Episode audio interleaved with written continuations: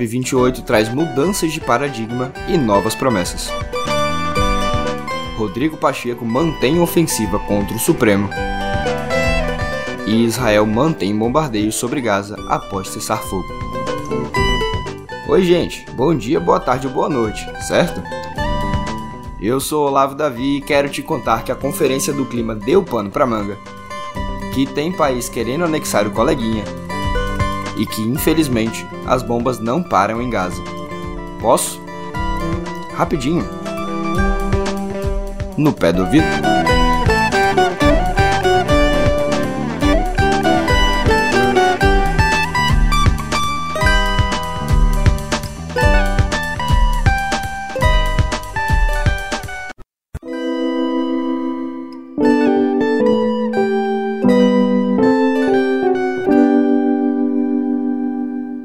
A gente inverte um pouco a ordem no nosso podcast hoje porque a gente começa com viver. Na semana passada, você ouviu aqui no nosso programa que o Mercosul, além de agora contar com a Bolívia nos seus quadros, havia fechado um acordo de livre comércio com Singapura.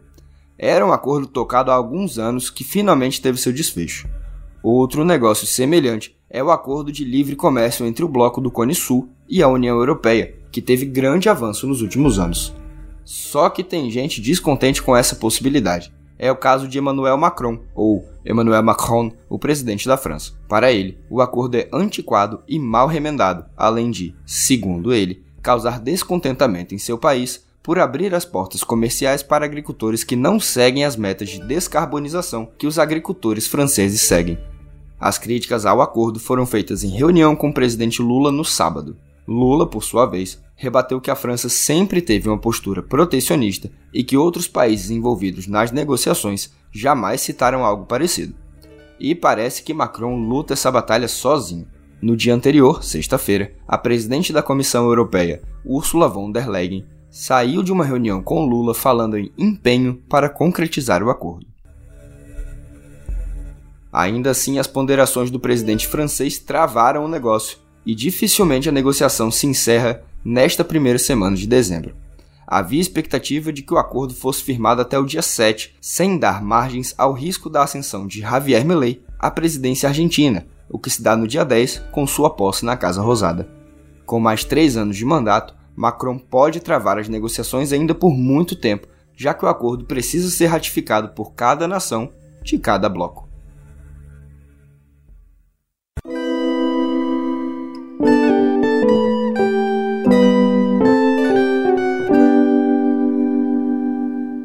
Confirmando o convite e a intenção brasileira, o presidente Lula indicou que o Brasil vai ser parte da OPEP+, ou OPEP+, Organização de Países Observadores associados aos países exportadores de petróleo. De acordo com o próprio Lula, a intenção é aquela que ouvimos por muitas vezes em diversas áreas: mudar o sistema por dentro. Ou seja, o Brasil quer entrar na organização petrolífera para convencer os membros que lá estão a deixar de lado a exploração de combustíveis fósseis. E Lula não disse isso a boca pequena, não. O presidente discorreu sobre o tema na COP28, a Conferência do Clima da ONU realizada em Dubai. Para Lula, países que lucram com petróleo devem investir para que África e América Latina possam produzir os combustíveis renováveis, como o hidrogênio verde.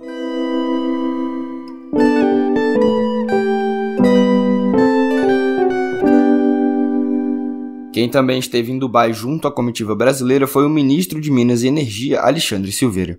E lá ele explicou que o Brasil entra no grupo sim, mas sem participação nas decisões relativas ao controle de produção da OPEP. Como já havia explicado o ministro, o Brasil será um país observador, sem direito a voto. A ministra do Meio Ambiente, Marina Silva, ponderou que não há contradição na posição do Brasil de entrar na OPEP+, ou OPEP+.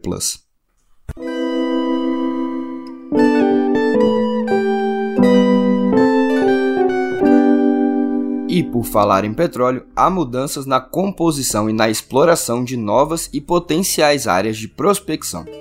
Isso porque os principais produtores do mundo, empresas como a Saudi Aramco e a ExxonMobil, anunciaram que vão reduzir significativamente o uso de metano em suas atividades de prospecção, perfuração e produção.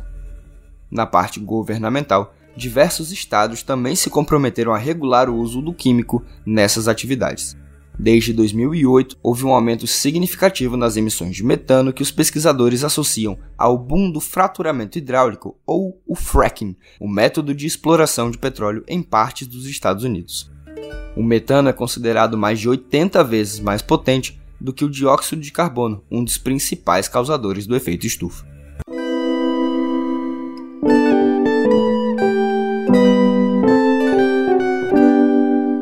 Gente continua no noticiário da COP porque os Estados Unidos se comprometeram a fechar usinas de carvão existentes no país. Você já sabe, mas não custa lembrar. O carvão é um dos combustíveis fósseis mais poluentes do mundo. O anúncio foi feito pelo assessor especial do país para o clima, John Kerry, no sábado. Junto com a China, os norte-americanos são responsáveis por quase 60% das emissões de gases do efeito estufa por queima de carvão. Kerry afirmou que os Estados Unidos se juntarão a outros 50 países comprometidos em parar de construir novas usinas e fechar as existentes.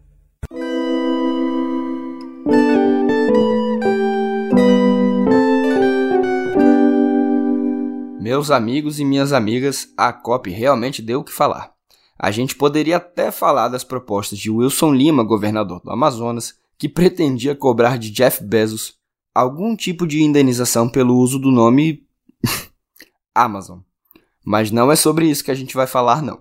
Na verdade, a notícia mesmo é que o governo do Pará e o Banco Interamericano de Desenvolvimento, o BID, anunciaram ontem uma parceria para manter a floresta amazônica de pé.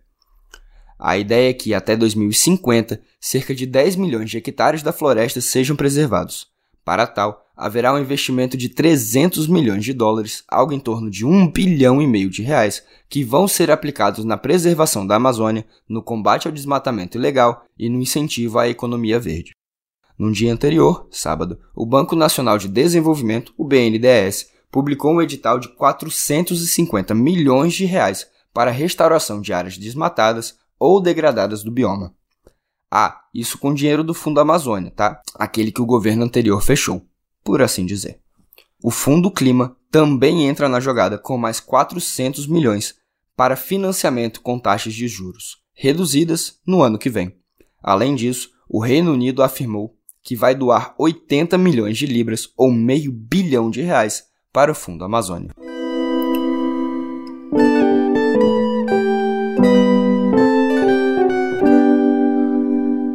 Também na Conferência do Clima, 118 países se comprometeram a triplicar a produção de energias renováveis até 2030, que é logo ali. Outras 20 nações pretendem triplicar a geração nuclear até 2050, que não é logo ali. Quem não embarcou na onda foi a China e a Índia, que elogiaram a iniciativa, mas não quiseram se comprometer. Vale lembrar que a China é um dos maiores emissores de gases poluentes da atualidade. Na prática, mandaram aquilo que eu e meus amigos chamamos de Bora lá, só tu? Ainda que não seja obrigatório, o documento firmado durante a COP28 prevê um esforço conjunto para aumentar a capacidade produtiva de energias renováveis, como eólica e solar, dos atuais 3.400 gigawatts para até 11.000 gigawatts.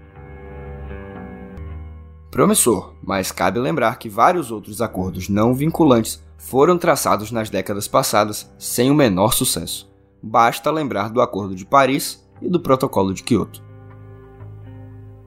Voltando para o Brasil, mas sem sair do tema tragédia climática causada pela exploração de recursos naturais, vocês viram o que está acontecendo com Maceió?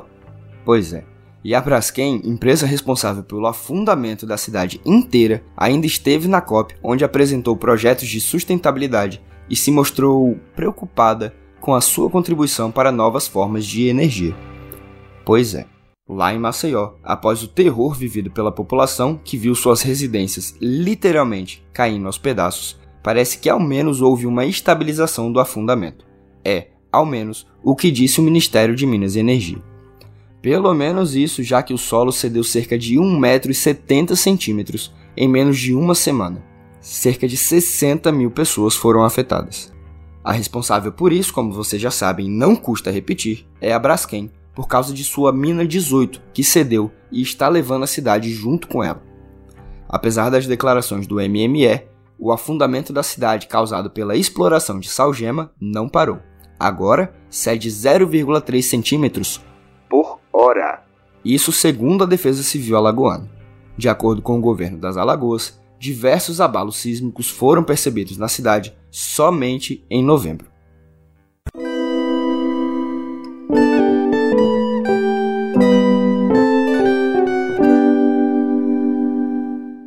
Para encerrar essa longa editoria de viver, vamos de luto. Morreu ontem o escritor e líder quilombola Antônio Bispo dos Santos, vítima de parada cardíaca aos 63 anos no Piauí. Conhecido como Nego Bispo, atuou em organizações como a Coordenação Nacional de Articulação das Comunidades Negras Rurais Quilombolas, a CONAC, e em movimentos sociais do Piauí. Fica nosso pesar.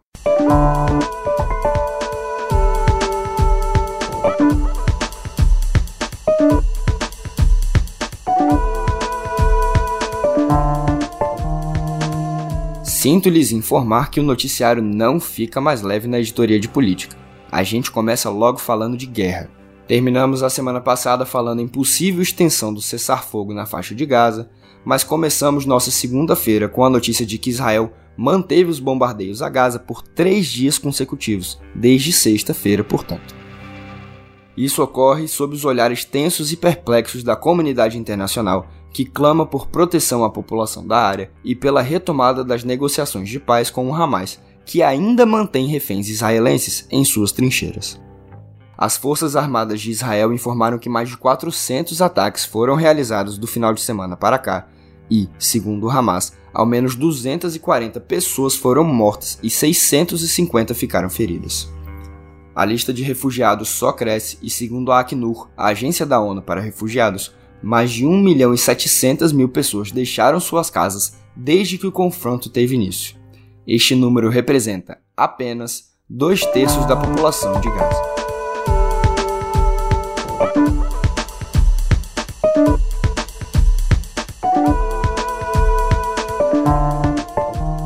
Dentro do domo de ferro, a ordem é não parar. Ao menos é isso que indica o premier israelense, o extremista Benjamin Netanyahu, Segundo disse, os ataques vão continuar até o fim do Hamas e o resgate de todos os reféns que estão sob custódia do grupo terrorista. Já o vice-chefe do gabinete político do Hamas, Saleh al-Arouri, transmitiu a posição oficial do grupo numa entrevista à TV Al Jazeera, também no sábado. Ele disse que não haverá troca de prisioneiros até que haja um novo cessar-fogo em Gaza.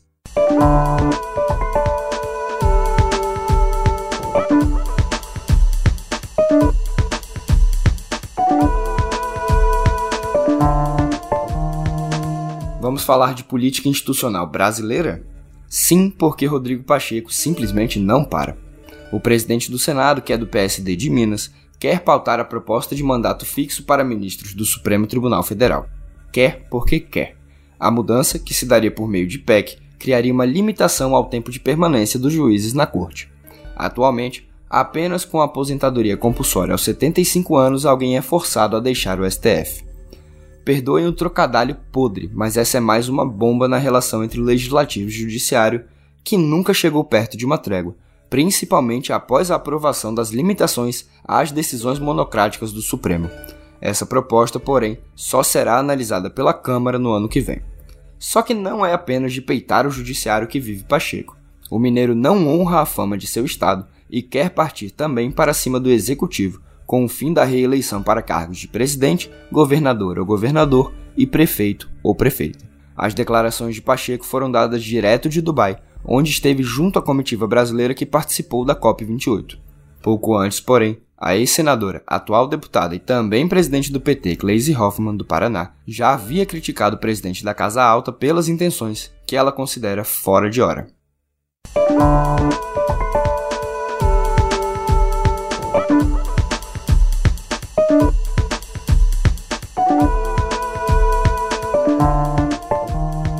Que o presidente Lula pensa o Brasil como liderança e mediador regional, agora até global, isso não é novidade. A novidade é que, mais uma vez, o presidente é instado a ajustar arestas por tensões na Venezuela. Em 2003 foi por causa de pressão norte-americana sobre o país, então governado por Hugo Chávez. Agora, o sucessor do capitão, Nicolás Maduro, simplesmente quer anexar dois terços da Guiana ao seu território. Direto de Dubai, Lula ligou para o presidente Irfan Ali, que comanda a Guiana, e alertou que Celso Amorim, aquele que já foi eleito o melhor chanceler do mundo, esteve em Caracas para conversar com Maduro. Além disso, o chefe de Estado brasileiro disse esperar bom senso dos dois governos e, bom, relembrou que o que a América do Sul menos precisa é de um conflito na região.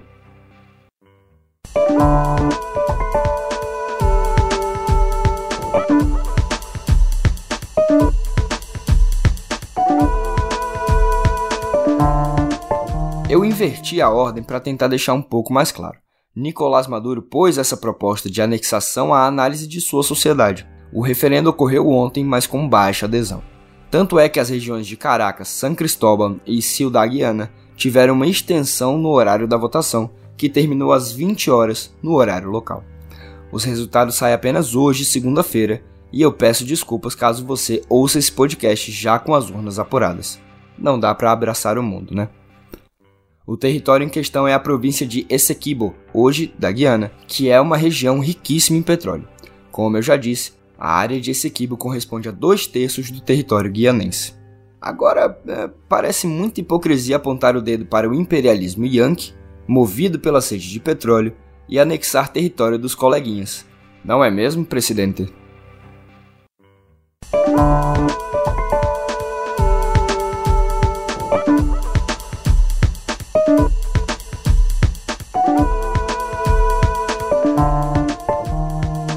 Para finalizar a área política, vamos com censura. Pois é, em pleno 2023, a juíza Giane Maria Moreski, da primeira instância da Justiça do Paraná, obrigou o portal G1, a RPC, que é afiliada da TV Globo por lá, e o portal Plural a tirarem do ar reportagens sobre uma delação premiada que implicou o presidente da Assembleia Legislativa do Estado, Ademar Traiano, do PSD, e o ex-deputado Plauto Miró. A multa em caso de descumprimento é de 50 mil reais por dia. As informações são do blog do jornalista Fausto Macedo, do Estadão. A decisão também proíbe novas reportagens sobre o caso. A liminar atendeu a um pedido de Traiana, e a decisão foi tomada no sábado durante plantão do Tribunal de Justiça do Paraná. A juíza alegou que o caso corre em segredo de justiça e que a divulgação das informações poderia causar danos ao processo.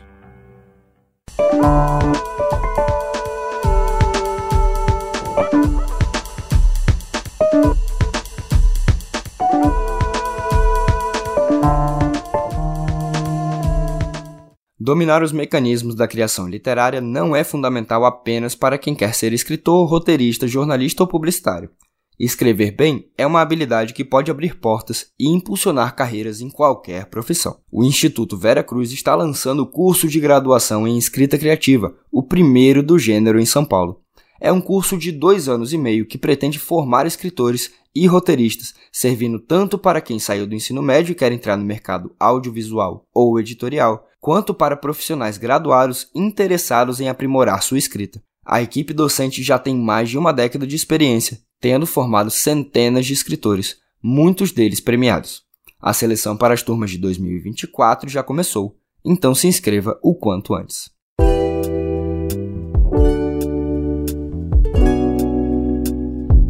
Ufa! Tem como amenizar um pouco? Já sei, vamos pra festa, né, pessoal? E teve festa da boa em São Paulo neste fim de semana. O Primavera Sound badalou a capital paulista com The Killers, que, bom, tem quem goste, não é mesmo? A banda chamou até uma fã para tocar bateria no palco. Isso deve ter sido massa, né?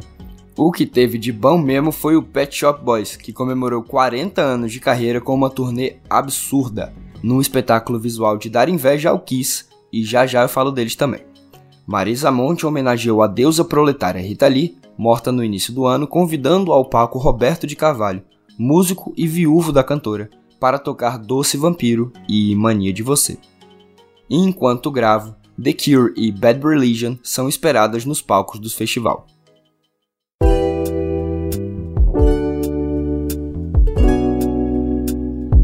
Com presença até do padre Júlio Lancelotti, vejam só vocês a CCXP 23 terminou ontem com um punhado de surpresas para os fãs da cultura pop.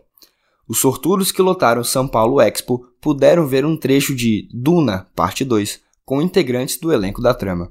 Também acompanharam em primeira mão o filme dos Mamonas Assassinas e no sábado puderam comer churrasco com o elenco de Rebel Moon. Não juntos, mas vocês me entenderam, né?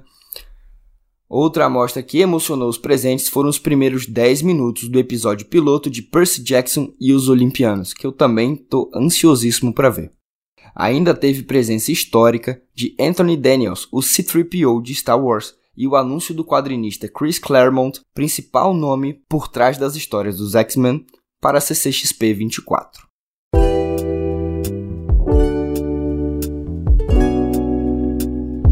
E lembra que eu falei do Kiss? Pois é, vamos aos linguarudos. O Kiss fez seu último show no Madison Square Garden, em Nova York, neste sábado, mas não vai deixar seus fãs órfãos. Logo após o final do concerto, que também foi transmitido em uma live, a banda anunciou que o grupo seguirá fazendo apresentações no mundo virtual em formato de avatares. Também foi divulgado um vídeo nas redes sociais mostrando a preparação dos integrantes para o projeto. A empresa responsável pelo Kiss New Era, ou Kiss Nova Era, ou Beijo Nova Era, é a Industrial Light and Magic, que desenvolveu o show virtual Voyage do ABBA no ano passado. Vocês sabem o que significa, certo? Que o Kiss não quis mais se apresentar, mas a internet quis. ok, desculpem por isso.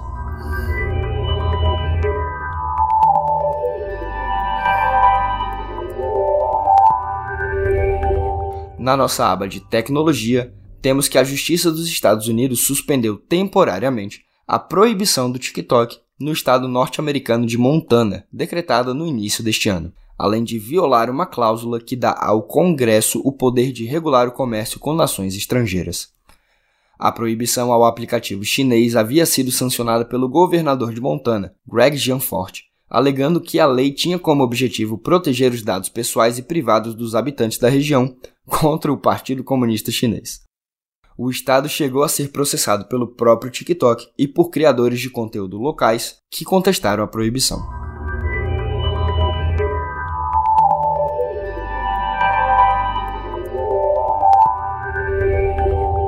E a Meta recebeu uma nova solicitação formal de informações dos reguladores da União Europeia sobre as medidas aplicadas para proteger crianças e adolescentes, incluindo o combate ao compartilhamento de material de abuso sexual infantil no Instagram. O pedido, que deve ser cumprido até o dia 22, foi feito de acordo com a Lei de Serviços Digitais, aplicada a grandes plataformas desde o final de agosto. A medida ocorre em meio a um relatório divulgado pelo Wall Street Journal sugerindo que a Big Tech está lutando para expulsar uma rede de pedófilos de suas redes sociais, que usam diversos perfis para produzir e comercializar conteúdo sexual para menores.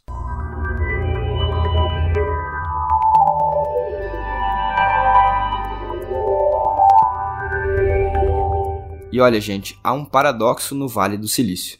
As pessoas que se dizem mais preocupadas com o avanço da inteligência artificial estão entre as mais determinadas a criá-la e a desfrutar das riquezas que ela pode gerar. Após uma acalorada discussão com o então presidente executivo do Google, Larry Page, sobre o futuro da humanidade ameaçado por máquinas, o CEO da Tesla, Elon Musk, se reuniu com Sam Altman e vários pesquisadores em um jantar que culminou na criação da OpenAI, prometendo proteger o mundo dos robôs. Mais um jogo de desconfiança e de ego tem mostrado ao mundo como está sendo moldado o desenvolvimento dos chatbots de inteligência artificial. Isso você lê com calma no New York Times e o link está lá na nossa newsletter. Aproveite e se inscreva.